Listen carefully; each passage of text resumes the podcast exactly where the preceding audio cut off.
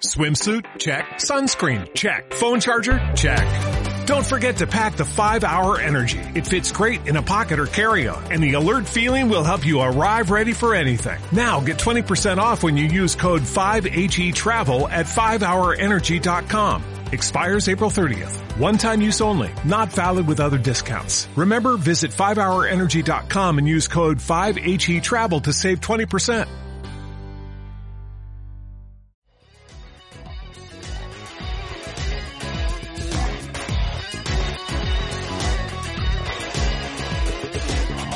Onboarding o primeros días en una empresa es una etapa por la que todos y todas pasamos al menos una vez.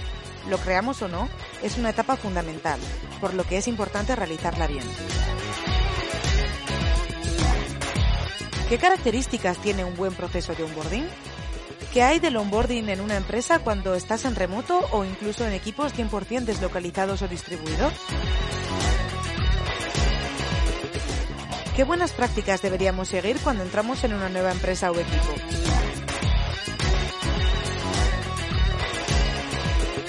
En este episodio, Diana Cebes, Jorge Barrachina, Félix López y yo hablamos sobre diferentes procesos de onboarding que hemos vivido incorporándonos o incorporando a nuevas personas en nuestro equipo. Soy Katia Aresti, bienvenidas y bienvenidos a No Solo Tech.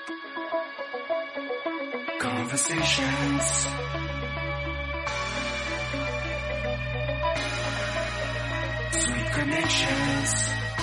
Conversations. Sweet connections. Love is new love. Loving you, loving me. Love is new, love is free. Loving you, loving me. Love is new, love is free. Hola, bienvenidos y bienvenidas a todos por una sexta vez a No Solo Tech. Aquí estoy de nuevo, Katia Aresti, esta vez, madre mía, madre mía, que estoy en Bilbao, estoy en Bilbao. Máxima emoción, por Dios, yo pensaba que jamás iba a volver aquí y que me iba a quedar confinada en París para toda la vida. Así que nada, y estoy como, como siempre con gran placer con Diana Cebes, con Jorge Barrachina y con Félix López, cada uno Hola. Tal. Hola, ¿qué tal? Eh, como siempre, Valladolid, Madrid y ahora y Salamanca todavía, ¿no, Félix? Exacto, todavía. Eso es. Pues bueno, así que nada, este es el, ya lo dijimos en el episodio anterior, que estábamos trabajando en una trilogía en la que, como las cucarachas, que nacen, eh, crecen, se reproducen y, y una vez que has hecho el tour, mueres y desapareces, ¿no? Entonces, en una empresa y tratamos en el episodio 5 todo lo que son procesos de selección y esta vez, una vez que ya, mm, eso, ya has nacido en una empresa y ya vas a empezar a crecer en ella, el onboarding. Y este es el tema principal que vamos a tratar en esta prácticamente hora que nos queda. Y onboarding, onboarding. Yo eh, personalmente no he participado de muchos onboardings y nunca he sido el líder de ninguno. Y yo creo que aquí de los que estamos, el que más callo tiene es nuestro querido Félix, que va a hacernos igual una introducción primero, ¿no? Félix, de los onboarding. Sí, con lo de callo te refieres a que me he ido de muchas empresas. No, no lo sé, no lo sé, no, que tienes, que sabes, eh, que, que has vivido, has vivido muchos tipos, ¿no? Ideas, y has, has vivido las dos cosas, ¿no? Tanto como onboardings y tanto como tú ser responsable del onboarding. Sí, y he hecho, los he hecho muy mal, me los han hecho muy mal, y he visto muy buenos y yo los he, he ayudado a hacerlos eh, buenos, pero no tan buenos como los que me han hecho últimamente, ¿eh? que las cosas como son. Eh, pues sí, bueno, sí, el, el, el onboarding es una cosa curiosa porque eh, el objetivo es ayudar a, que la persona esté integrada, ¿no? Lo mejor, lo mejor posible y lo más rápido posible, a que sea productiva, básicamente. Es una forma de asegurarte también, además, que la carrera de esa persona pues empieza de la mejor manera posible. Pero muchas veces yo creo que las empresas eh, se olvidan de que también es el primer granito para que la gente se vaya. Es por así decirlo, el, el primer día o se confirma el enamoramiento o empieza el desencanto, ¿no? Eh, y eso lo he visto bastantes veces y lo he sufrido bastantes veces. Recuerdo en una empresa en la que yo era responsable eh, y, invitamos a una persona eh, vamos, la contratamos y el primer día no había nada para nadie para recibirla, pero nadie. Y la, realidad es que nadie sabía ni- que llegaba esa persona ese día, ¿vale? es un, de- un desastre considerable. Pero bueno, últimamente he vivido onboardings bastante buenos en, en, en Google, y, bueno, pues eso me ha hecho tener más idea de, cómo hacerlos bien. Y cosas que he visto que, que, que hace que esos onboardings funcionen bien es que normalmente hay un partnership entre recursos humanos y ingeniería y se diseña el onboarding entre los dos, ¿vale? Y básicamente lo que se suele hacer para garantizar que las cosas funcionen bien es tener un checklist eh, con cosas que deben pasar eh, el primer día y, antes de- del primer día, ¿vale? O sea, por ejemplo, mucha gente cuando, cuando sobre todo en startups pequeñas, no se dan cuenta de, de y empiezan a contratar a la gente, el día que contratan a alguien es cuando se dan cuenta y dicen, ostras, ¿y el ordenador para esta persona? ¿Quién, quién se encarga? ¿Quién lo compra? ¿no? Bueno, pues eh, imagínate una empresa más grande y que están entrando sin parar gente, ¿no? Eso tiene que estar, obviamente, tiene que haber un proceso para que esas cosas funcionen. Entonces, lo que se suele hacer es lo que te decía, un checklist. Normalmente tienes un checklist para, pues, para la gente de recursos humanos y tienes cosas como, por ejemplo, en poner una charla, una charla, una reunión a esa persona para explicarle los beneficios que tiene con la empresa, pues cuáles son, cómo los puede usar. Ponerle eh, una, una reunión a la persona que entra o a todas las personas que entran, porque a veces los onboarding se hacen si hay mucho contratación, normalmente se ponen días fijos para que la gente entre, ¿vale? De forma que, que sea escalable. Eh, pues a lo mejor lo que decía, otra reunión para explicar qué son, eh, cuál es la, la, cultura de la empresa, los valores. Y esta creo que es súper crítica y súper importante si realmente quieres tener a la gente alineada desde el primer día con, con, los valores, ¿no? También tienes que poner, o sea, la gente de, recursos humanos debería también poner reuniones en el calendario con todas las personas que el que entra necesita conocer, ¿vale? Eh, pues por ejemplo, una, una, reunión con alguien de ingeniería que le explique pues cómo funciona, cómo es la arquitectura eh, de la empresa, o con el product manager, con algún product manager de la empresa para que le explique el producto. Eh, ¿Qué más? Pues debería tener una reunión eh, para, más que una reunión, pero lo que debería hacer es ponerse, es la persona de recursos humanos, tareas a sí misma para, para apuntar a esa persona a la intranet, a, yo qué sé, si usáis Workday, que es para pedir vacaciones, eh, pues eh, a Workday para meter a esa persona en Slack, para meterla en el correo. No quiero decir que la, persona de recursos humanos meta, eh, haga, haga, esas cosas, ¿no? Pero sí que tiene que tenerlo puesto en el checklist para asegurarse de que alguien de, de IT eh, acaba metiendo a esa persona en todos los sistemas de la empresa, ¿vale? Una cosa también que, he visto que funciona muy bien, en, en remoto no funciona nada bien, eh, pero si no, sí funciona muy bien, es el primer día organizar una comida con todo el equipo, ¿vale? Para asegurarte de que cuando esa persona, el primer día que entra, pues tiene, tiene una buena acogida y todo, y todo, tiene la atención de todo el equipo. Eh, en remoto, con que pongas una reunión con todo el equipo para que le den la bienvenida, pues puede que sea suficiente, ¿no? O que se tomen un café. También yo pondría un checklist, y es algo que también he visto en, en Google y en, y en GoCarles, un checklist para el, para el, equipo, normalmente es para el manager o para los leads del equipo, y en, y en ese checklist pues vas a tener cosas como eh, asegurarte de que la persona está metida en todas las listas de correo del equipo, asegurarte de que la persona está en todos los grupos de Slack que tiene que estar, asegurarte de que la persona está en todas las reuniones que tiene que estar de, del equipo. Eh, tener una charla con el lead para que le explique exactamente cómo está desde el punto de vista de ingeniería el área en la que va a entrar esa persona. Eh, igual, igual que con el PM, ¿vale? Tener también una charla con el PM en el que le explique pues, el área de producto en la que está, cómo, cómo funciona y que la entienda, que la entienda perfectamente, ¿no? También es súper importante que el, pues tener un ítem para explicar a la persona cómo funciona los procesos que tiene el equipo, cómo trabaja ese equipo. ¿Te hacen Scrum, hacen Kanban? Pues yo me he encontrado varias veces que andas en un equipo y básicamente te enteras de cómo funciona, pues porque vas al sprint y te explican, ah, pues o preguntas, ¿y entonces qué hacemos? ¿Es, es Scrum, es Kanban? ¿Trabajamos de esta manera? Y, y, y, te lo explican ahí. Lo ideal es que te lo expliquen el primer día, ¿no? Todas estas cosas. Eh, ¿Qué más que estoy pensando? ¿Qué más cosas que metería? Bueno, si tienes tutoriales, por ejemplo, esto en, en, en Java, iba a decir, en, en Google funciona súper bien. En Google tienes un, un chilic gigantesco, ¿vale? Y lo tienes organizado Java por también. semanas. En Java también funciona súper bien eso, o sea, eso es necesario en Java. Igual que en Google, igual, igual.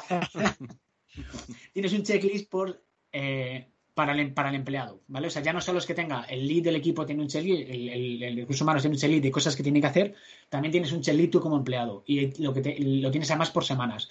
Y lo que te van haciendo es, pues, léete este tutorial sobre Java, haz este curso de, de, de cómo eh, hacer testing, haz este curso de cómo, eh, cómo funciona, eh, pues pedir vacaciones en Google. Hazte este curso de cómo funcionan las acciones en Google, cómo te van a pagar. Eh, y tienes un checklist gigantesco, creo que son cuatro semanas eh, que tienes que ir haciendo y, y así tienes todo, eh, todo bastante claro si lo sigues, ¿vale?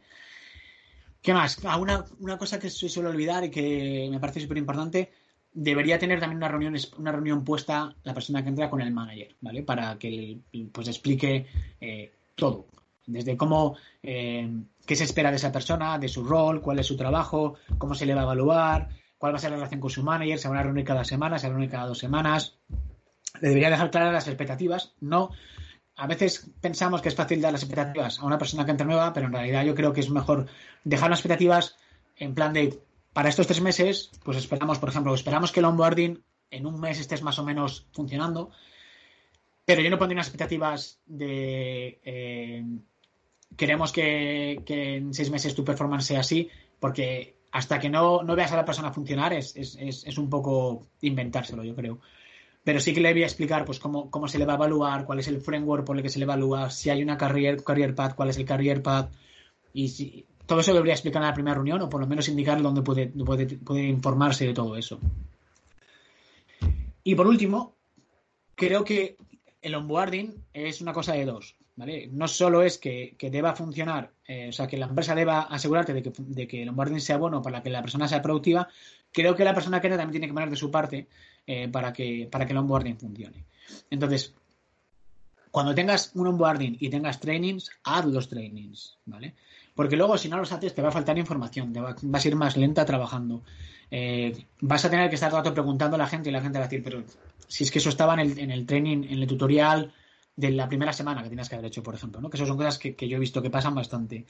Eh, cuando veas algo que no funciona, arréglalo o, o repórtalo. ¿vale? Y de esa forma te aseguras de que, bueno, si, de que la persona, la siguiente persona que llegue, eh, tenga todos los, todo el onboarding lo tenga actualizado. Porque eso también pasa bastante que te dicen, léete el tutorial tal, y cuando estás el tutorial a lo mejor está despasado y desde hace un montón de tiempo. Pero como nadie lo reporta, pues todas las personas que entran dicen, pero qué mierda es esta, pero nadie eh, lo intenta arreglar, ¿vale? Eh, lo que decía, sigue el onboarding plan, ¿vale? Ve todas las reuniones que, tengas que ir eh, y lee cada cosa que te ponen. ¿Qué más? Ah, vale, importantísimo. Vas a decir what the fuck muchas veces. Muchas, cuando entras en, una empresa. Yo sigo una regla y es que no me quejo nunca la primera semana. A veces es complicado, eh, porque soy muy quejica. Pero intento entender el intento entender primero el sistema. O sea, lo, ideal es que eh, primero entiendas las cosas, el contexto de por qué pasan, y luego digas, oye, ¿y por qué esto no se hace de esta manera? Luego preguntes, ¿por qué no se hace de esta manera? O yo pienso que se puede de esta manera, y lo intentes arreglar, ¿vale? Primero, pero primero entiende por qué pasan las cosas. Que a veces, sobre todo en el, con el código, a veces entramos en una empresa, miramos el código y empezamos a decir, hostia, no pensaba que, este, esta gente iba a estar así, esto está fatal. Y nos falta mucho contexto. Eh, de por qué las cosas están así y a veces todo tiene, a veces no, o sea, siempre todo tiene una motivación, a veces es incorrecta, pero todo tiene una motivación, ¿no? Eh, otra cosa importante cuando entras es que si no te la han puesto nadie las reuniones, reúnete con toda la gente que tú consideres que es importante para, para, para tu trabajo. Pueden ser stakeholders, a lo mejor gente de otros equipos, que tú sepas que, van que, tu, equipo trabaja con ellos, eh, puede ser el PM de tu, de tu equipo, el manager de tu manager, por ejemplo, si no, si no te pone una reunión él yo, o, ella, yo se la pondría fijo, con toda seguridad. Eh, todas esas cosas te va, a garantizar, te va a garantizar que tienes una, una, influencia y una red de contactos que te va a, a, propiciar que tengas más éxito dentro de la empresa, ¿vale? Y hay stakeholders, como, stakeholders, como decía con el manager de tu manager, que creo que son súper importantes porque si no conoces al manager de tu manager, es, es, muy difícil que puedas, por ejemplo, crear un problema o que puedas eh, entender eh, ciertas cosas como por qué tu manager tiene cierta presión y cosas así. Y ya que me estoy quedando sin aire y Pasamos tengo una a Jorge que está, que está ahí poniéndose no, nervioso, Jorge. Hoy, que va, que hoy va, ya está poniendo nervioso, tío. No, no, lanza, lanza la pregunta. Como yo soy el niño puñetas, a ver, que eh, todo lo que ha contado Félix está, está, está guay. Eh, el tema es que a, a, mí la duda que me surge es también, depende de qué nivel entres. O sea, me refiero, eh, si tú eres junior y vas ahí con tus huevos toreros y dices, ah, no me has puesto una reunión con el manager, este super manager, pues también hay un cierto peligro. O sea, que entiendo, o sea, que simplemente es por el rollo de, de, aclararlo para que la gente no tampoco se lleve a, confusión de, plan, porque creo que es una cosa que es también importante. Al igual que tienes que tener buena actitud y lo que decías tú, Félix, de en plan, no, me voy a, no me voy a quejar la primera semana. Como vayas un poco con un perfil de eh, hago y deshago la primera semana, eh, no sé cómo de bien se lo va a tomar la gente. Bueno, de hecho yo conozco un caso eh, que me lo ha contado una de las personas que estaba dentro de la empresa donde se incorporó esta otra persona, que básicamente al entrar empezó a pretender cambiar toda la forma en la que se trabajaba la parte de front. Es que no usáis bien BEM, es que yo no sé por qué estáis utilizando el SAS de esta manera, así no se hacen las variables, así no sé cuál. Y claro, este tío me decía, es que no tiene en la primera semana ya tiene a todo el mundo en contra. Porque ha venido, además, eh, no era un perfil precisamente senior. Entonces, eh, ese ego de entrar y pretender, una, además era una empresa tocha, ¿eh? pretender enseñar a los que están allí ya cómo tienen que hacer las cosas, es muy valiente y muy de ser un poquito gilipollas. a ver, puede, puede saber, o sea, puede, puede tener razón, ¿eh? O sea, ojo, el tema está, el tema está como espérate, porque a mí cuando me contaba, cuando me, cuando me comentaba esta persona, ¿por qué? Decía, sí, nosotros es verdad que no hacemos ven como tiene que ser, pero no lo hacemos por esta, esta, esta razón. O sea, no tienes contexto, espérate. Pues lo hacemos por esta razón, porque hay determinadas, determinadas partes de nuestro framework que exigen un nivel más de no sé qué. Quiero decirte, espérate, lo que has dicho tú me parece eh, súper, súper sabio. Pero bueno, yo creo que en general la gente no entra a las empresas con ese con esa actitud. Y el que es gilipollas es gilipollas y por mucho que le digamos ahora que no lo haga, lo va a hacer, con lo cual nos va a dar un poco lo mismo. Bueno, sí, eso es un poco el tema de las habilidades sociales, pues algunos tienen más y otras tienen menos. Yo, vamos, no sé, yo entiendo que casi todo el mundo lo que no quiere hacer es demasiado ruido cuando, cuando entra, ¿no? Más o, menos. Un poco, un poco estar un poco ahí en la trincherilla, bueno, que volvemos a lo mismo, depende del rol. Si te contratan para tener un cargo de responsabilidad y de darle un empuje distinto al equipo y todo eso, evidentemente te va a forzar la situación a, tener que tener esos envites. Te va, a hacer falta ese contexto que decía Félix igualmente. Sí, igualmente, sí, porque si no, aunque estés, en, estés, si tú entras como manager y, y, cuando entras al equipo, lo primero que vas a decir, pero ¿y esto por qué lo dices así? Esto, esto no, o no sabéis hacerlo, pues también tu relación con, con el equipo va a ser maravillosa, ¿sabes? Lo ideal es que esperes a entender por qué pasan las cosas y luego les propongas soluciones, más que decir esto nos hace bien o no. Exacto, eso es súper importante. O sea, en vez de proponer, o sea, en vez de solo en vez de solo mostrar el problema o lo que tú crees que es un problema, oye, pues eh, a mí esto me llama la atención, yo creo que esto no debería hacerse así y creo que debería hacerse así por esto, por esto y por esto. y, ¿sabes cómo lo hago?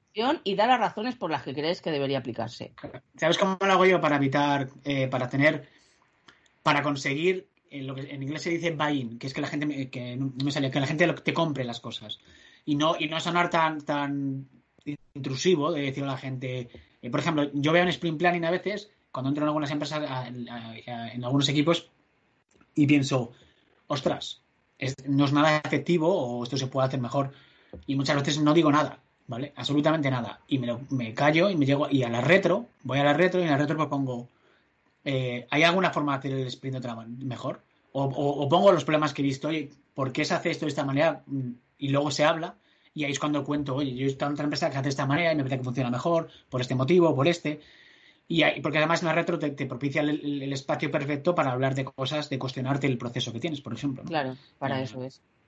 Y otra cosa que quería comentar al hilo de una, del tema que has, que has comentado tú, Félix, también, sobre que eh, la persona que se incorpora haga los trainings, se lea los documentos, es decir, que, responda un poco a toda esa documentación y toda esa formación que le ofrece la empresa al entrar, eh, esto lo tiene que tener en cuenta la empresa. Es decir, no tengamos documentación y trainings basura que le hagas tragar al candidato, bueno, el candidato ya no es un candidato, a la persona que va a entrar, porque entonces eh, no te va a servir para nada. O sea, si yo abro un documento donde me estás contando la cultura de empresa y me estás metiendo una chapa de tres pares de narices, a la cuarta, al cuarto párrafo lo dejo. No me va a servir para nada, pero además es que no me lo voy a leer. Y eso lo tienen que tener en cuenta las empresas y, y va muy al hilo lo que decías tú de eh, si veis algo que no está bien, reportadlo. Bueno, yo a mí ya me surge una primera pregunta que es eh, que me gustaría que Diana y Jorge y yo también, que yo creo que lo voy a contar, que contéis cuál ha sido pues, un buen onboarding para vosotros y uno que, que digáis mm, esto no way porque Pues empiezo yo si quieres. Eh, Sí. Yo es que he tenido. eh, he tenido bueno, un muy, muy, muy buen onboarding hace bien poco, además, el año pasado en Trendexer y, y la verdad es que me gustó un montón. Era la primera vez que yo entraba en una empresa que tenía un onboarding mm, preparado. O sea, en las empresas anteriores, antes no se, esto no se estilaba y como yo tengo más años que la orilla del río, pues eh, no había onboardings. Y en la empresa anterior en la que estuve éramos cuatro personas, o sea, ni onboarding ni onboardan. Y es la primera vez que yo me encontré con un onboarding eh, planificado. Y la verdad es que me gustó. eh, se, ha- se hizo prácticamente todo lo que ha comentado Félix. Eh, lo están mejorando, además, lo estamos mejorando en Deiser a medida que, pues bueno, pues ahora hay un departamento de, de personas que se está centrando ya más en hacer este tipo de cosas. Pero el mío ya fue muy bueno. Eh, cosas que me gustaron a mí de mi onboarding, pues eh, ya te digo, todo lo que ha contado Félix prácticamente me lo hicieron. Eh, me gustó mucho una, una parte que fue eh, que en esas reuniones que tienes con, con la gente con la que deberías hablar, en teoría, también tuve reuniones con, con gente, con personas que se supone que no iban directamente relacionadas con mi trabajo. Es decir, eh, yo tuve reuniones, por ejemplo, pues con, con Anabel, que es la chica que se encarga de facturación y contabilidad, que, que a priori parece que no tiene nada que ver con lo mío, pero al final si puedes hacerlo porque es una empresa de un tamaño que lo permite, evidentemente eso no lo puedes hacer en Google, pero si es una empresa que, de un tamaño que lo permite, al final de esa semana yo tenía una visión súper clara y súper general de lo que hacía todo Deiser. Porque yo me reuní con servicio, me reuní con soporte, me reuní con facturación, me reuní con, con la persona de sistemas, me reuní con la persona de- que se encarga de los de los eh, de toda la parte de seguridad social y tal, con todo el mundo. Y entonces a mí lo que a priori me parecía un coñazo, o sea, cuando me lo dijeron dije, joder, vaya chorrazo, me van a meter. Pues me encantó, porque al final, en una semana, dos semanas, lo que duró aquello, que no me acuerdo, tenía una idea súper general de todo lo que hacía la empresa. Y claro, a mí se me viene muy bien. Y también es verdad que eh, al ser la empresa no muy grande, somos veintipico, pues no se queda solo en la presentación del primer día, que a lo mejor a, a, a Anabel, lo que te digo, la chica, la chica que se encarga de facturación y tal, le hubiera dado dos besos y hasta luego, y probablemente habría vuelto a compartir conversación con ella eh, cuando hubiéramos coincidido en alguna cerveza y poco más, porque yo estoy fuera de la oficina, eh, pues tuve con ella una reunión de una horita con la que ya te conoces, generas una relación más cercana, o sea, es, es diferente. A mí me gustó mucho eso. Otra cosa que me gustó mucho eh, fue eh, que me hicieron todo lo que ha dicho Félix de mostrarme toda la cultura, todo. Tenía documentos que me decían dónde tenía todas las cosas, cómo tenía que, yo qué sé, reportar las vacaciones, pedir eh, los gastos de no sé qué. Todo eso es fundamental para que no te sientas perdido. Eh, o sea, mi onboarding fue bastante bien. Cosas que, que, que eché a lo mejor un poco de menos, pues yo creo que en ese momento no teníamos la figura del buddy eh, realmente eh, especificada. Ahora ya sí la tenemos. Ahora ya sí hay una persona que se encarga de, de, quién entra, ¿no? Pero eso sí lo eché un poco de menos, porque al principio, tú cuando llegas a una empresa eh, eh, y pues Deiser, que es abrirte los brazos todo el mundo, ese todo el mundo para una persona que acaba de entrar es nadie realmente, porque no sabes a quién, a quién. Si yo el primer día no sabía ni quién eran los socios, ni quién era. Entonces, ¿qué voy a decirle a quien, a quien me parezca a mí? Es no decírselo a nadie. Entonces, ¿Qué, es qué- pero importantísima ¿qué, qué has dicho? ¿Un buddy? ¿Un buddy has dicho? Un buddy se supone que es una ¿Qué persona es un buddy? pues Sí. una especie de mentor tuyo mientras dura el onboarding. Es como a quien tienes que acudir eh, cuando tengas dudas. Eh, en el caso, ahora mismo ya lo hacemos de manera que tenemos ese buddy eh, a nivel de, por ejemplo, en producto, a nivel técnico, es la persona que va a estar contigo y al que le puedes preguntar todo lo que tenga que ver con producto, y el, eh, el buddy general, que es Gema, que es la persona de, de- es, el, es la- el del departamento de Head of People, que es al que al- además es que es todo amor, con lo cual eso es súper importante también. O sea, que, que a quien tú tienes que hablar te dé confianza máxima desde el primer momento y ya haya buen rollo, te da un camino mucho más fácil a la hora de, entre comillas, molestarle, porque tú esos días piensas que molestas a todo el mundo. Entonces, creo que hay que minimizar mucho esa sensación de la persona nueva de que molesta. Y para que no tengas la sensación de que molesta, si tú tienes a alguien a quien sabes que es al que tienes que preguntar, das por hecho que eso ya está previsto y esa, esa sensación se minimiza muchísimo. O sea que eh, es lo único que puedo comentar, así que eché un poco de menos, pero por lo demás, eh, muy bien. Eh, lo de la comida que ha dicho Félix también, es decir, lo hicimos todo. Eh, a, mí me, a mí me flipó porque era el primer onboarding que vivía, la verdad. Jorge, tú Pues Jorge, yo puedo hablar. eh, abanderado de la España Cañi, es que has, te- es que has tenido un Claro. onboarding Cañi o no. Eh, eh, bueno, un híbrido, un poco. Eh, yo os explico porque, a ver, una de las cosas que sí que creo, y va muy relacionado con esa pregunta que hemos hecho antes off the record de cuánto tiene que durar un onboarding o no, tiene que ver un poco con la atención y la concentración. A mí, en la empresa en la que estaba antes, eh, las dos primeras semanas me fusilaron a, reuniones. Pero a, reuniones, a explicarme un montón de, historias. Y yo creo que en ese aspecto creo que hay que espaciar un poco más ese tipo de cosas. Más que nada porque pasé esas dos semanas y era como si, o sea, me sonaban nombres, me sonaba no sé qué, pero hasta que yo me hice y me familiaricé con la gente que llevaba qué, pasó bastante más tiempo. Entonces, quizá a lo mejor e investigar un poquillo más en decir, a ver, tú dentro de la empresa, ¿con quién vas a tener trato directo en, en un primer momento y luego que sepas generalmente eh, el resto de áreas por si luego hay que hacer otro tipo de cosas. Esa fue, eh, digamos, mm, la pega que le pondría al, al- proceso de onboarding. Sí que hacían otras cosas que estaban muy bien. Por ejemplo, todo lo que decís de ¿dónde está esto? ¿Dónde? Pues depende. O sea, en la, en la empresa que estaba yo, lo que teníamos era como el portal del empleado, ¿vale? Y ahí tenías centralizado todo. O sea, nóminas, que si tienes que poner el currículum, que si tienes que no sé qué, que si no sé cuántos, ¿vale? Entonces, eh, creo que eso sí que es positivo porque al final es un punto de referencia fijo para todo el mundo y, y para, la, digamos, más la intendencia y las cosas del día a día, pues está guay, ¿vale? Para eso. Y una cosa que sí que me gustó mucho es que hacían un desayuno con, con la CEO de la empresa y, y te cogían a gente, o sea, era rollo random. O sea, era un- un- una especie de figura de buddy muy concentrada en un esto, pero quieras que no, el, el- el tema de, de que no sea algo tan formal, por decirlo de alguna manera, sino que sea más, pues eso hace mucho. De hecho, es otra de las cosas que como DevRel lo, lo- lo tengo muy interiorizado, el tema de escoger bien a los, a los stakeholders, a la gente, que en un determinado momento, cuando tú tengas que impulsar una iniciativa, pues tengas ese apoyo. Y para mí la diferencia es, mm, o sea, no es lo mismo que hayas estado yéndote a comer o echándote cafés con, con gente que a lo mejor no está en tu día a día y que luego cuando surja esa iniciativa en el, en el que esa persona tiene que dar una opinión, es que cambia radicalmente el tema. A ver, la empresa también, ya os digo, no era ni mucho menos tan tocha. Yo no sé, en Deiser no sé cuántos sois, en, en Esri son una, en torno a unas 100 personas, ¿vale? O No, que- nosotros somos menos, somos 20 y alguno. entonces, eso Y- es, eh, Sí, sí, sí, Sí. perdón, perdón. Nada, eh, eso es de la parte positiva. Y luego lo que sí que os quería comentar también era, eh, surgió unos meses después de entrar yo una iniciativa que era coger gente de distintos departamentos para lo que llamaban el, el Customer Experience, ¿vale? Pero parte de, parte de esa historia no era de cara afuera de la empresa, sino también interno de, cómo mejorar el onboarding.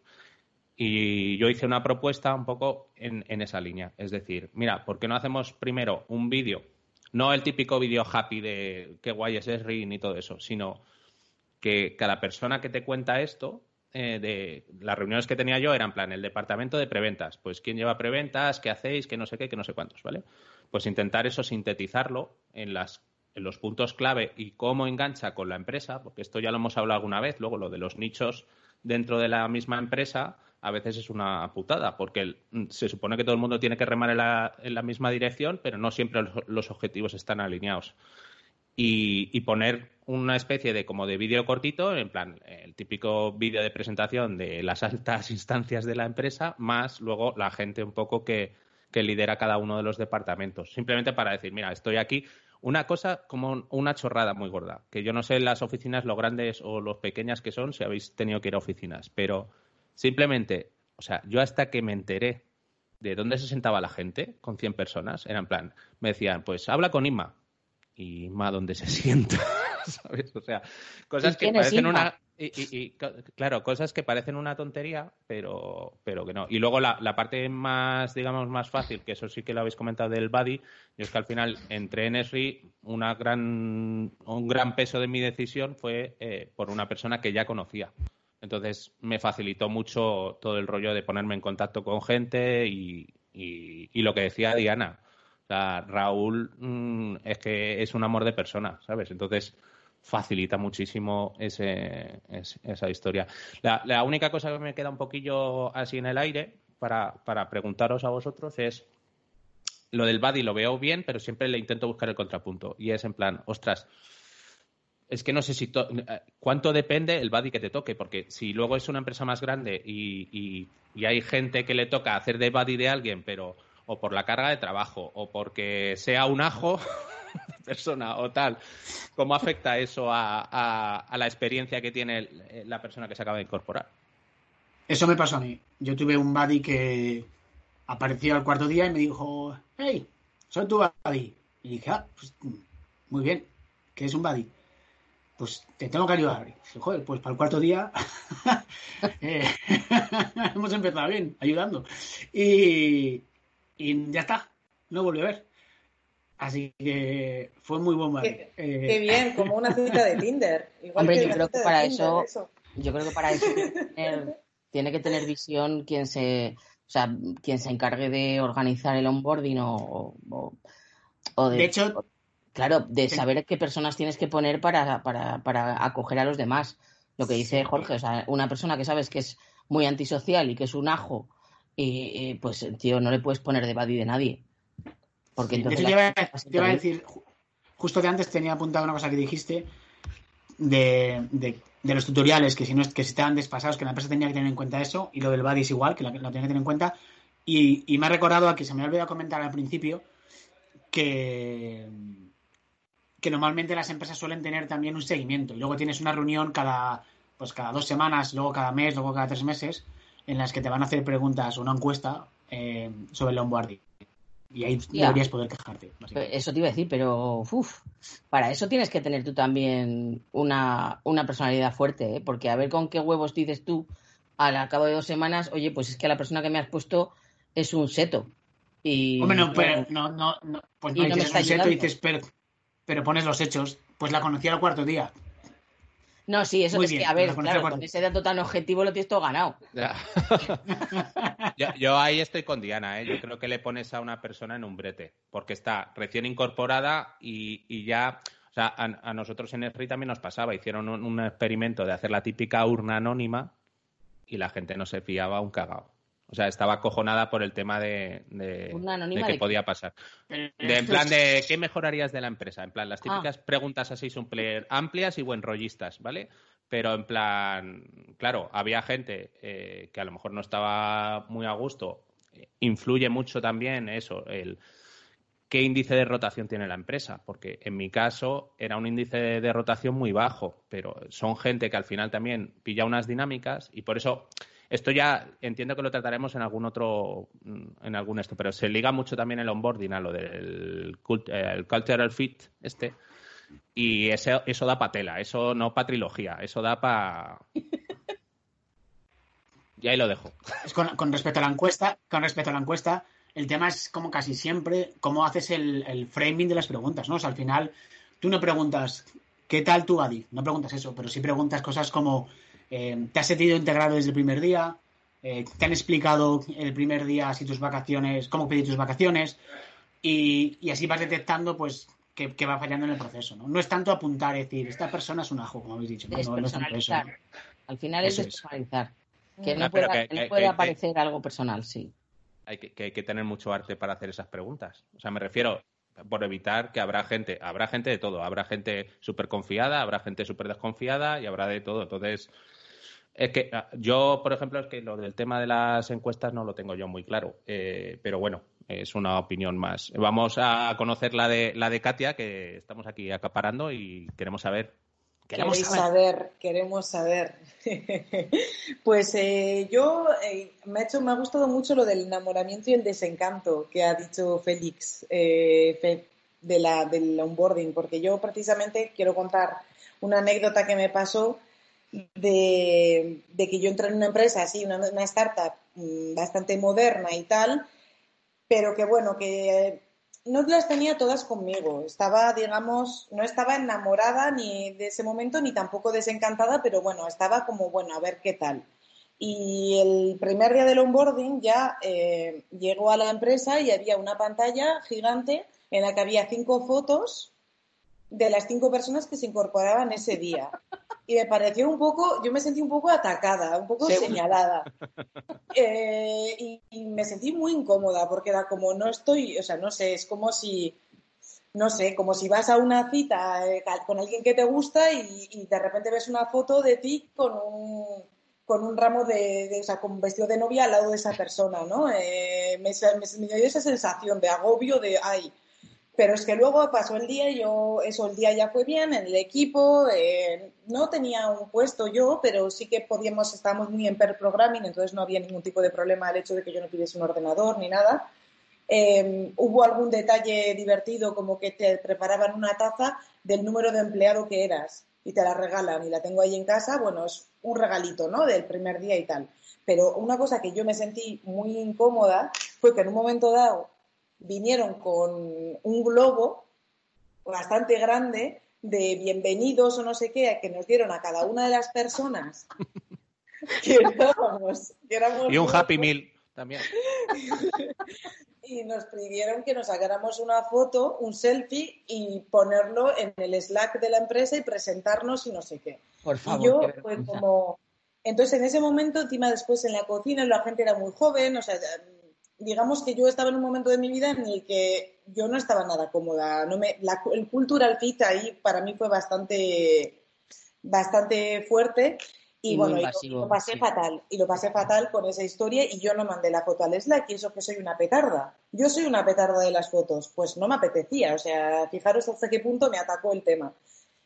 Onboarding bueno, pues por ejemplo en, Red Hat yo creo que, que encima es un onboarding remoto porque primero, antes de que yo entrase, ya mi manager ya me había dicho qué ordenador iba, que, iba a tener, o sea, todo el tema de lo que has comentado del equipo, tal. Yo cuando ya estuve ya, yo tenía el ordenador ya en casa, la VPN, me estuvo explicando todo eso. Em, una cosa fue, enseguida me dijo, tienes que apuntarte a una formación que es de dos días en Múnich, en la que va todo el mundo, es una cosa obligatoria para todo el mundo, en el que pasas dos días intensivos con toda la gente que es nueva, entonces lo mejor es hacerlo el primer mes o entre el primer y el segundo mes, en el que te explican todo lo administrativo. Cuando tienes un problema, dónde ir, tal, porque encima es mucho remoto, o sea, todo es remoto, entonces de todo dónde encontrar las cosas, preguntas y tal, eh, la cultura, todo el tema las charlas de cultura, de ventas, diferentes departamentos, quién es quién, los vídeos que tú has dicho de eh, qué vídeo tal y cual en plan happy, pues esos vídeos happy los tuvimos, pero que te motivan bastante. Me dieron el Fedora, el, sombrero ahí de Red Hat rojo, entonces estás como súper feliz, ¿no? De que, ay, que tengo el sombrero, ¿no? O sea, son muy, muy guay. Entonces te sientes, empiezas a sentirte parte de, de Red Hat. Pero por otro lado, en mi propio equipo, primero hicimos, eh, el primer día que yo entré, una reunión todos para darme la bienvenida.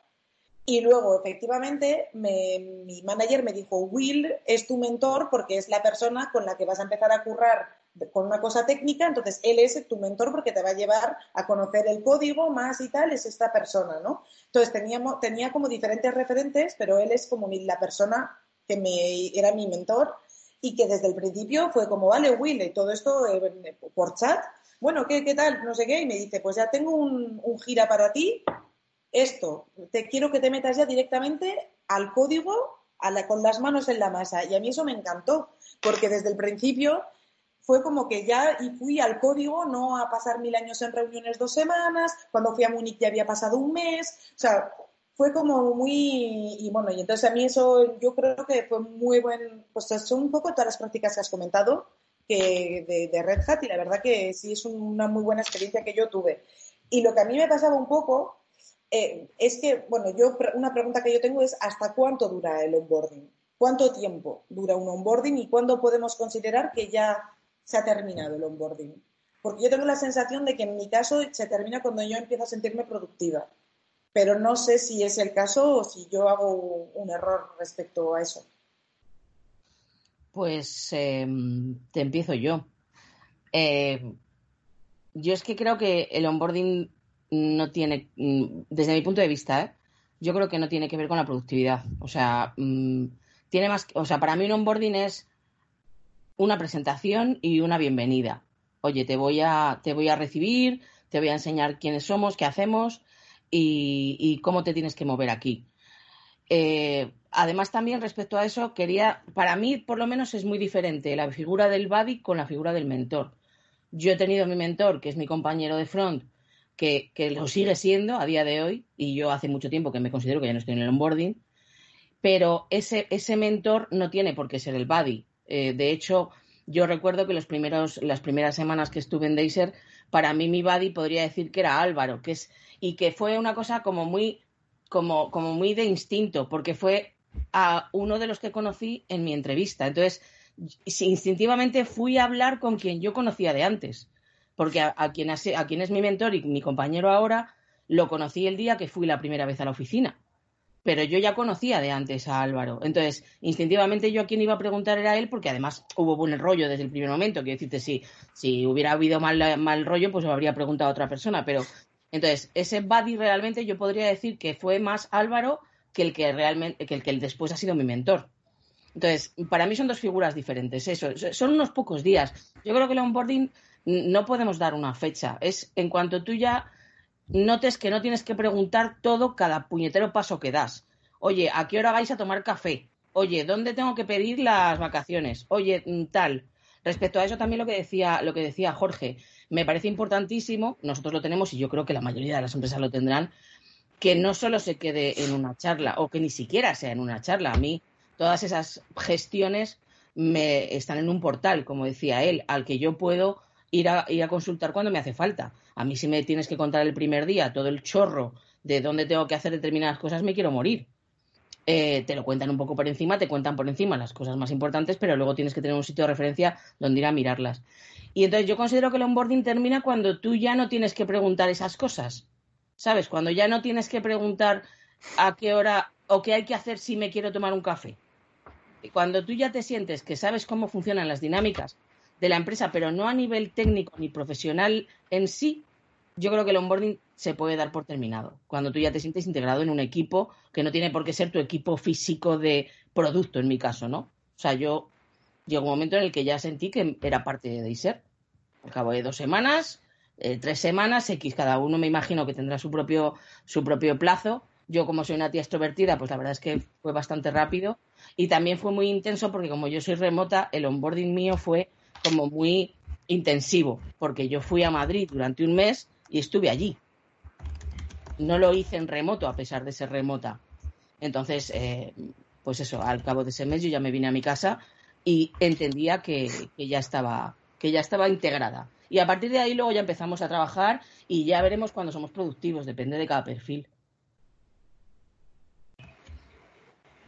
Sobre el tiempo que tarda, yo estoy de acuerdo contigo, lo que has dicho, es depende. O sea, la respuesta yo diría que es que es depende. Eh, depende de la empresa, depende del equipo en el que estés, depende de la persona, depende de, de, de muchas cosas. Es cierto que va a haber un, un día o, un momento en el que la gente va a empezar a pensar, hostia, ya esta persona debería ya estar siendo productiva, ¿no?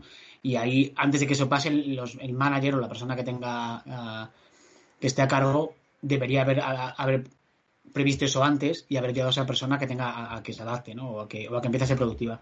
Pero no estoy de acuerdo en lo que has dicho de que la productividad no tiene que ver con el onboarding. Eh, yo creo que tiene que es, básicamente todo lo que tiene que ver, ¿no? O sea, yo creo que al final el que, el que tú estés el que tú te sientas integrado en un equipo y en una empresa es lo que te hace, es, es fundamental para que seas productivo. Y al revés, y que seas productivo te hace sentir integrado y fundamental en esa empresa. Entonces, si, si tú estás en una empresa y no te sientes que aportas, no vas a estar cómodo, segurísimo, ¿no? Y de hecho, una de las cosas que decía antes, que, que no he dicho antes, mejor dicho, y que, que, a mí me gusta mucho y que la he experimentado en, en varias empresas, es que en el, en el, primer día ya haces un commit y un deploy a producción. Y, por ejemplo, en GoCarles era una tontería. En GoCarles era cambiar el, eh, poner tu cara y tu nombre de, de, en el equipo y ese día en 10 minutos ya habías puesto con producción, ¿no? Y venía muy bien para sentir, quitarte miedos. De decir, el primer día tengo la producción, es estúpido, pero ya está en la página web de la empresa. Y lo acabo de hacer en 10 minutos. Y, eso también hacía que te familiarizaras pues, con las herramientas que utilizan, que se utilizan Git, que se para desplegar utilizar lo que sea. Eh, así que bueno, yo, yo creo que sí tiene que ver. Lo, lo del buddy y el mentor, 100% de acuerdo. Yo creo que son cosas diferentes también. Sí, bueno, yo eh, sí, a ver, estoy de acuerdo contigo. Eh, lo que pasa es que ahí ten, tengo, he tenido un poco de... Mm, mi, evolución este año ha sido un poco extraña porque es que tienes toda la razón. Si no llego a sentirme productiva pronto, eh, no, habría estado cómoda, tienes razón. Lo que pasa es que yo tengo en la cabeza que para mí, pero eso era, era plan mío, claro. Yo me, me siento productiva una vez que estoy empezando a hacer lo que quería hacer que era meterme en la parte de programación y poder hacerlo mm, de manera más o menos independiente. Pero sí que es verdad, y claro, para eso he tenido que, ha tenido que pasar tiempo en el que he aprendido, he tenido que hacer un curso, bla, bla, bla. Pero, según lo estabas contando, me he dado cuenta de que tienes toda razón, porque a pesar de que yo he empezado a tocar la programación ya en un tiempo más largo, sí que es verdad que como al mes eh, yo ya estaba aportando, o sea, aportando a niveles eh, que creo que lo he contado también en otro episodio, a niveles de una responsabilidad que yo flipé y me sentí comodísima y súper guay, pero de lo que yo sabía. Entonces ahí me ha, me ha, me ha, me he engañado yo un poco porque mi, yo me siento ahora muy productiva porque ya estoy haciendo lo que quería hacer eh, cuando entré, pero sí que es verdad que, que desde el primer mes estuve empezando a, eh, o sea, aporté cosas al equipo muy importantes y me hizo sentir cómoda. Si no, a estas alturas me habría tirado por la ventana, desde luego. Sí, tienes toda razón me refería a lo mejor más a, productividad real medida, de pues a lo mejor la productividad que puede pensar alguien de negocio. ¿Sabes lo que te digo? Cuando decía productividad es a, a partir de qué momento esta persona me hace ganar dinero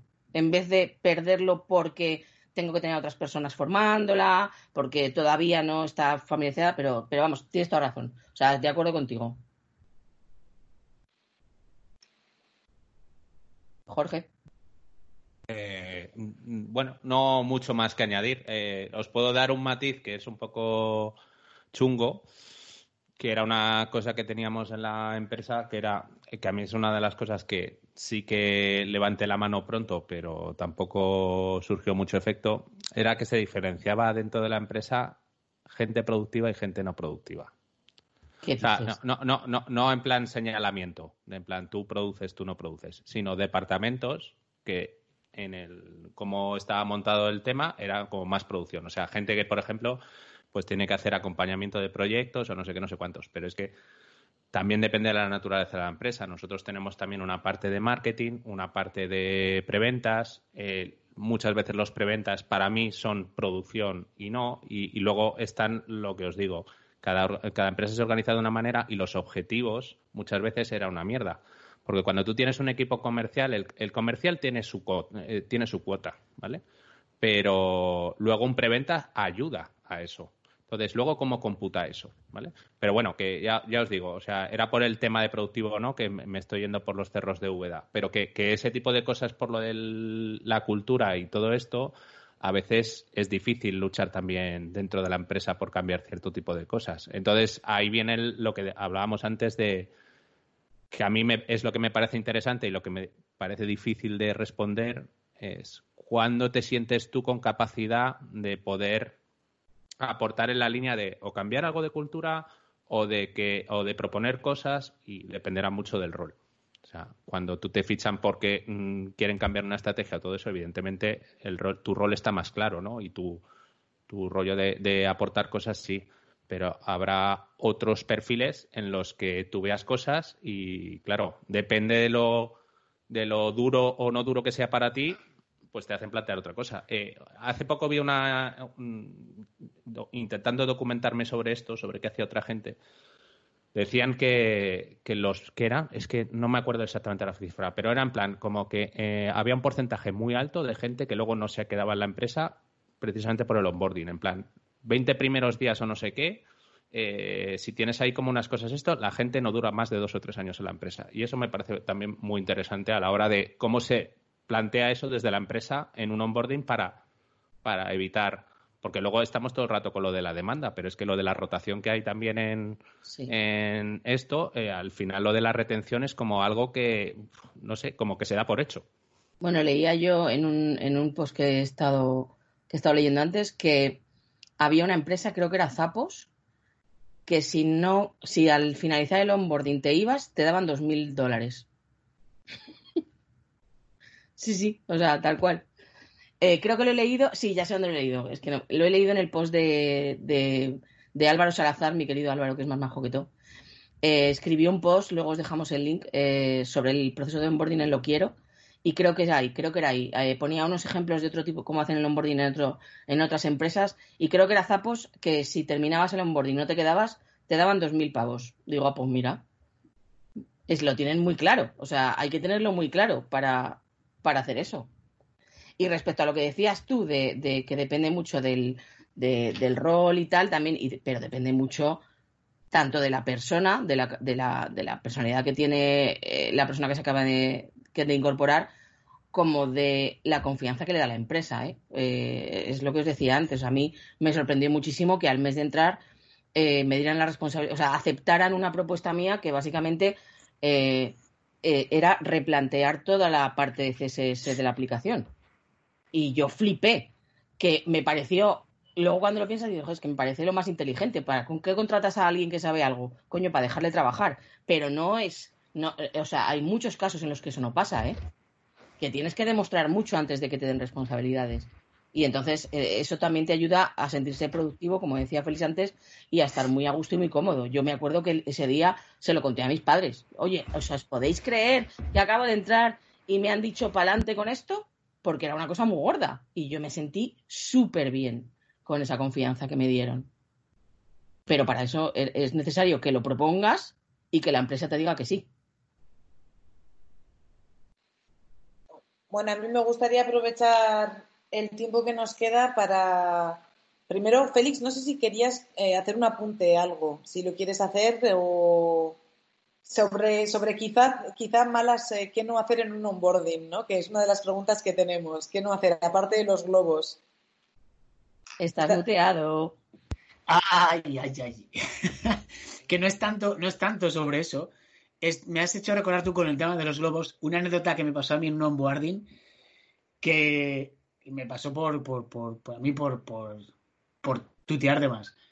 Eh, resulta que yo entré en GoCarles y puse en Twitter eh, en un mes me uno a GoCarles eh, en inglés, súper contento, no sé qué coños puse, y mencioné a GoCarles. Yo llego el día del onboarding a GoCarles y en GoCarles tenían una cosa, una práctica que era que ibas eh, mesa por mesa y te iban presentando. Este es Félix, eh, ahora se va a hacer cargo de este del equipo tal, tal, tal. Y la gente decía, ¡Oh! ¡Tú eres Félix! ¡Tú! Y yo decía, sí. y no tenía ni idea de qué estaba pasando, ¿vale? Llego, llego, llega la hora de comer y me bajo en el ascensor y me encuentro con gente que no, cuando nos presentaron no estaban. Y, y me dicen, bueno, pues esta no sé quién, de no sé qué, y dice, ¡Ah! ¿tú eres Félix? Y diciendo, ¿qué cojones pasa aquí? ¿Sabes? pues lo que pasó es que cuando puse ese tweet, eh, pues yo qué sé, como 100 personas empezaron a, a contestar, enhorabuena, enhorabuena, enhorabuena. Y ese, el, el, el, el Twitter de la empresa estaba linkado con el canal gen- general de Slack. Con lo cual llegaron como 200 y pico notificaciones diciendo, Félix. enhorabuena Félix. Félix el discreto ha entrado. Félix. Así, así que fue un día en el que estaba vamos, eh, rojo constantemente diciendo, pero ¿qué coño pasa? Madre mía. Pues a ver, yo eh, ahora aprovechando ya y para ir eh, cerrando con el tiempo que nos queda, me gustaría dar la voz a Twitter. Es decir, ha habido varias personas que nos han hecho algunas preguntas y bueno, yo creo que hay algunas que ya las hemos un poco respondido, pero bueno, para dejarlas marcadas, una de ellas es em, a partir de cuántas personas es necesario realmente plantearse en una empresa. ¿A partir de cuántas personas vosotros creéis que es necesario realmente plantearse tener un verdadero proceso de onboarding?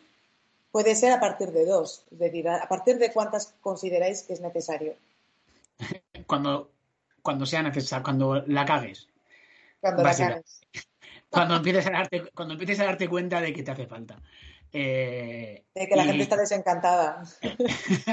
Cuando empieces a darte cuenta de que hay, pues lo que te os decía antes, de que llega una persona y dices, hostia, pero se, se incorporaba esta persona hoy, ¿no? Ni quién, quién, quién- era el encargado. Ah, pues no sé quién era el encargado, vale, pues ya, ya, ya empieza a hacer falta un proceso. Eh, pero vamos, yo si sois 10 personas, no me plantearía. A, a ver, onboarding, para también para que quede claro, onboarding existe, haya proceso o no haya proceso, ¿vale? Mm. La cuestión es el proceso que tienes que poner por delante o no tienes que poner. Entonces, no te hagas, la- no, no quieras hacer un onboarding como el de Google cuando soy de personas porque no tiene ningún sentido, ¿vale? Porque eh, el primer día ya estaba, ya va a conocer a todo el mundo. Entonces, yo lo que, lo que digo es, empieza a organizarte cuando veas que te falta organización, básicamente. Eh, una de las preguntas que nos han hecho también es, ¿es una buena práctica empezar a poner la persona de oyente desde el principio en las reuniones en las que potencialmente va a estar involucrado o, o no? Desde mi punto de vista, sí. Yo también. Yo, de hecho, incluso para, para la parte de entender el proceso comercial también es importante. De hecho, aunque esto no sea muy de código, la gente que tiene que entrar en un equipo comercial muchas veces tiene un proceso de adaptación de progresivamente ir entrando en reuniones con clientes para ver cómo va la historia y luego comentar la jugada. O sea, que es que también hay cosas que no es el tutorial de, bueno, si el cliente te dice tal, Pascual. No, no, no, no es eso. Entonces yo creo que sí. Félix, tú también estás en la línea. Sí, sí, sí. Llevamos, yo creo que, que sí, pero también es importante que a la persona se le diga, oye, tranquila que vas oyente, no tienes que participar. Eh, que no se sienta presionada, pero, pero por lo demás sí, sí, perfectamente de acuerdo. Y, por ejemplo, respecto a tener en cuenta el- diferentes tipos de personas que pueden entrar en una empresa, eh, el onboarding y, por ejemplo, esto, ¿no? De que te vayan, por ejemplo, alguien, una persona, una de las preguntas que hemos tenido es una persona que sea más introvertida, ¿cómo podemos evitar que sufra? eh, en un proceso de onboarding, ¿cómo, qué, qué- qué tipo de cosas eh, es decir, ¿es que tenemos en cuenta que la persona a lo mejor es introvertida a priori o intentamos evitar y hacer algo muy genérico que se adapte a todo el mundo? Ah, ah, bueno, me voy a meter, voy a meter baza de primeras. Eh, yo creo que va a ser complicado que en un onboarding la gente sepa eh, si eres introvertido o extrovertido. ¿eh? Eh, sinceramente, es muy difícil. Eh, incluso aunque, no lo, aunque- aunque no lo veáis, hemos hecho todos con la cabeza. Sí. pero, pero hay cosas que sí que podemos evitar, eh, que a veces se hacen por porque parece guay y que son cosas básicas que sí podemos evitar. Pero creo que no son tantas. ¿eh? Eh, eh, por ejemplo, lo que yo os decía antes, que a mí me, llevaron mesa por mesa eh, presentando a todo el mundo, pues es innecesario, sinceramente. No hace falta. Y a mí no es, que me, no, no- es que me lo pasara mal, pero tampoco me pareció una buena práctica. Me imagino una persona que sea más, más introvertida que yo, seguro que no lo pasó bien, ¿no? Pero el resto de cosas que hemos dicho me parecen necesarias, seas introvertido o extrovertido, sinceramente. No creo que, que cambiara mucho de, lo- de todo lo que, de todo lo que hemos dicho. Y pensar en, un proceso específico porque una persona sea introvertida o extrovertida, lo vuelvo a repetir que es complicadísimo que te des cuenta de eso en el proceso de entrevistas. Eh, o sea, que lo sepas el día, el día del onboarding. Pero una cosa, y aprovecho para meter más baza, que hoy, hoy estoy que no paro. una cosa que sí que me, que sí que me gusta, me gustaría comentar. Esto no lo he visto todavía en ninguna empresa en España y sí que lo he visto en las dos que están en Inglaterra. Y con más gente que, con otra gente que he hablado, también sé que se hace. Y es en el onboarding tener eh, un proceso o un training de lo que es unconscious bias, ¿vale? O sea, de sesgos cognitivos eh, e inconscientes. Y sobre todo orientados a la diversidad, ¿vale? Eh, y me parece que es fundamental para establecer el tono de la gente y cómo tiene que comportarse. Eh, Uno, eh, por ejemplo, en Google, me- a mí me impresionó mucho ver una... Google tiene una tienda que se llama TechStop, la tienes en cada oficina y básicamente tú vas y coges un ordenador si quieres o te lo arreglan. Y, y en el training te ponían, a una señora mayor y al típico guay con, el, con la sudadera y la capucha puesta y te preguntaban, ¿a quién le darías el honor para que te lo arregle? Y la respuesta es, es, muy evidente eh, cuando te la dicen. eh, a cualquiera de los dos, porque si están en ese puesto es que los dos son válidos para hacer el mismo trabajo, ¿no? Eh, pues ese tipo de cosas, ya, aparte de extrovertido o introvertido, creo que ese tipo de, de cosas que cuando, que cuando veas una empresa te hagan ese tipo de trainings, creo que es súper importante para establecer lo que decía antes, el tono de, de lo que es tolerable en la empresa, lo que no es tolerable y, y cómo debes de comportarte, básicamente. Uy, he dicho debes de... Borrar eso, por favor. Muy importante. Y yo añadiría que incluso antes de eso, eh, hacer ese training a la gente que ya está en la empresa. O sea, lo que no puede ser, o sea, y además cada vez más, cada vez estamos más mentalizados todos, cada vez hay más eh, cultura de saber que la diversidad es buena, que tenemos que, promover que entren distintos perfiles. Y cuando hablo de diversidad no hablo solo de mujeres, hablo de, distintos perfiles, de todo tipo de perfiles. Tú has hablado muy bien de una señora mayor, eh, pero es que mm, hay muchas veces que eso, ese tipo de procesos se hacen para la gente que entra nueva y una vez que estás dentro, la caspa ya está dentro.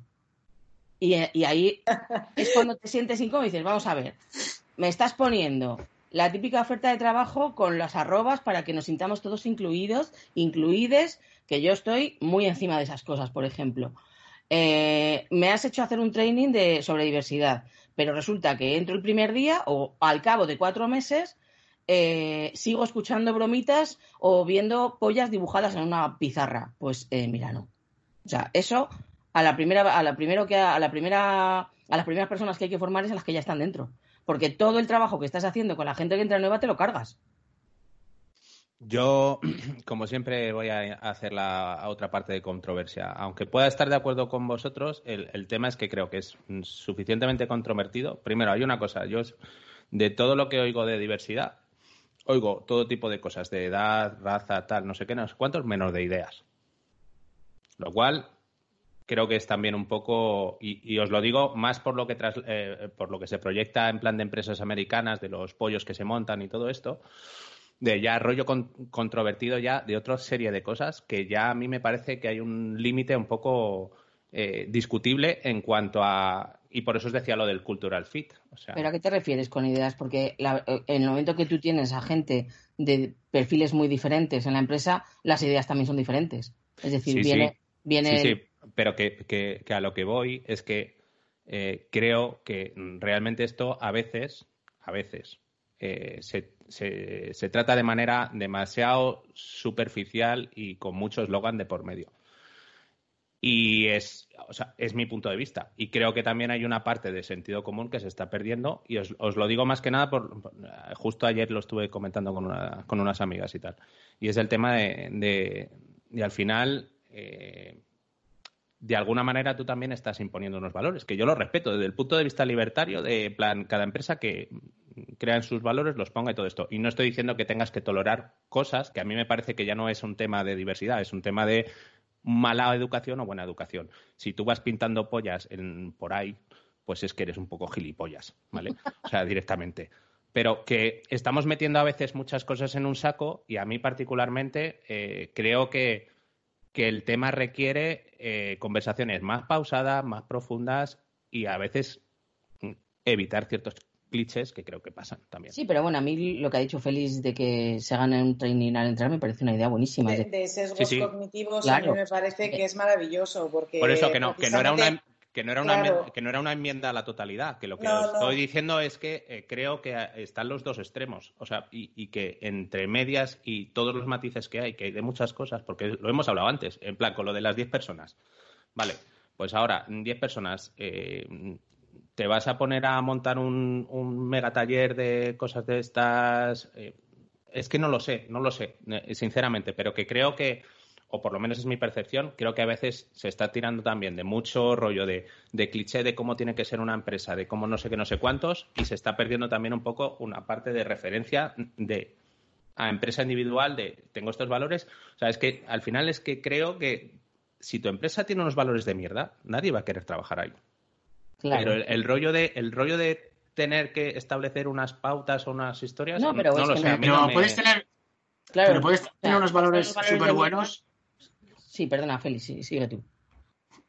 No, yo iba a decir al revés, que puedes tener unos valores súper buenos y que trabajando y que trabajar allí para ciertas eh, personas sea un infierno. Eh, o sea, tú puedes pensar que tus valores son, son esos, pero luego la realidad es que para estas personas los el comportamiento es otro diferente, ¿no? Y públicamente estás diciendo, diciendo que tus valores son los que digan. No, no, voy, a, no voy a decir ninguno para que no, no, no identifiquemos a ninguna empresa. Y los puedes tener malísimos eh, eh, también, pero, pero creo que no, no tiene nada que ver. O sea, yo no acabo de entender muy bien por dónde va, por Sí, dónde va esto. O sea, te estaba pillando mucho.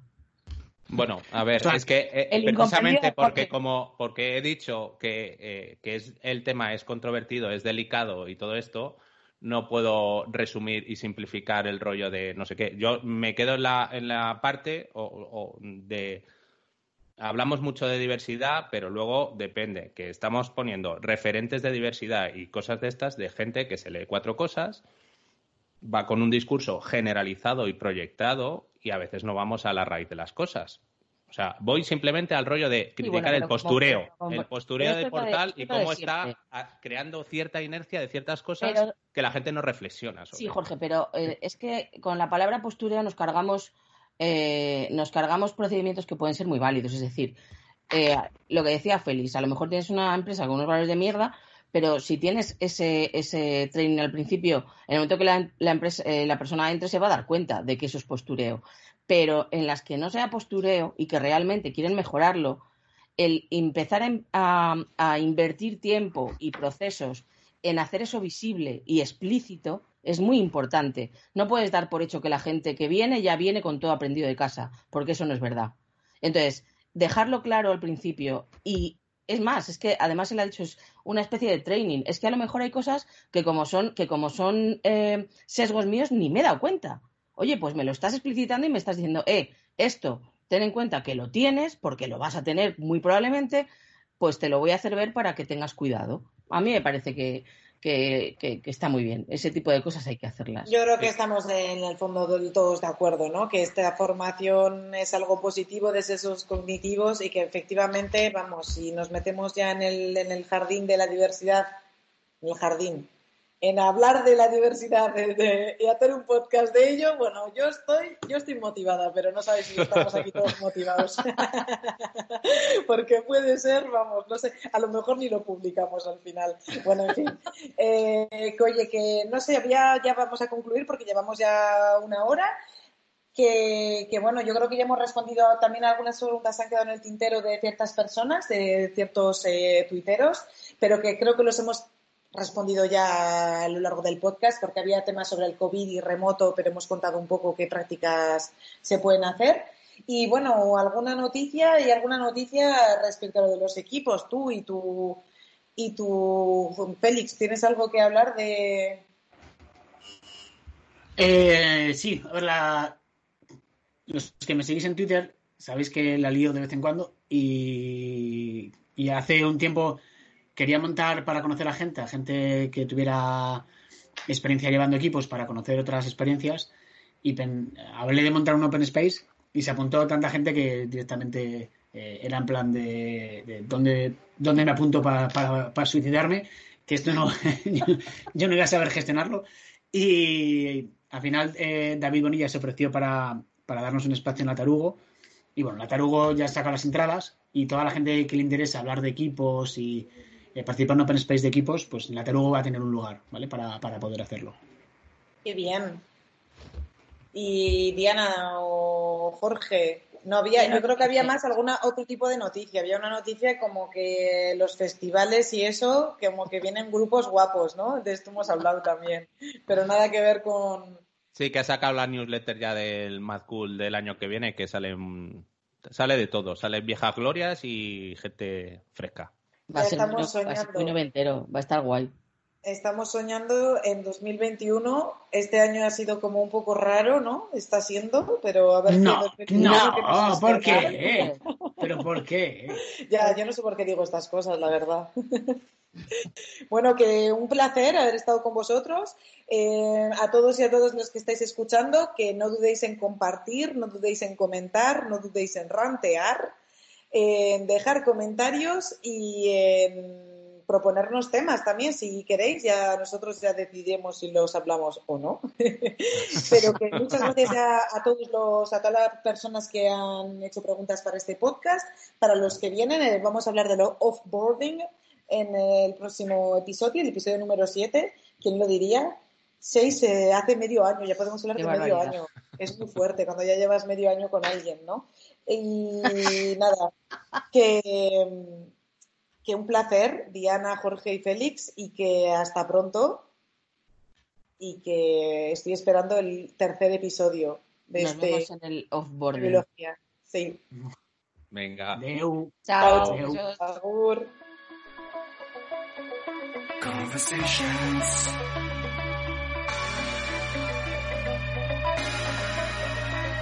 Sweet connections. Conversations. Sweet connections. Love is new love. Loving you, loving me. Love is new, love is free. Loving you, loving me.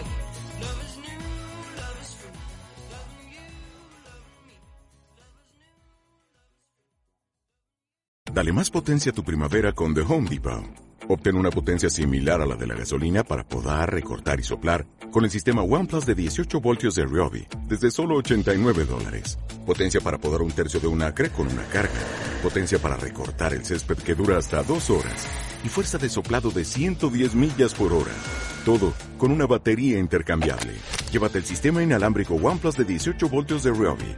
Solo en The Home Depot. Haces más. Logras más.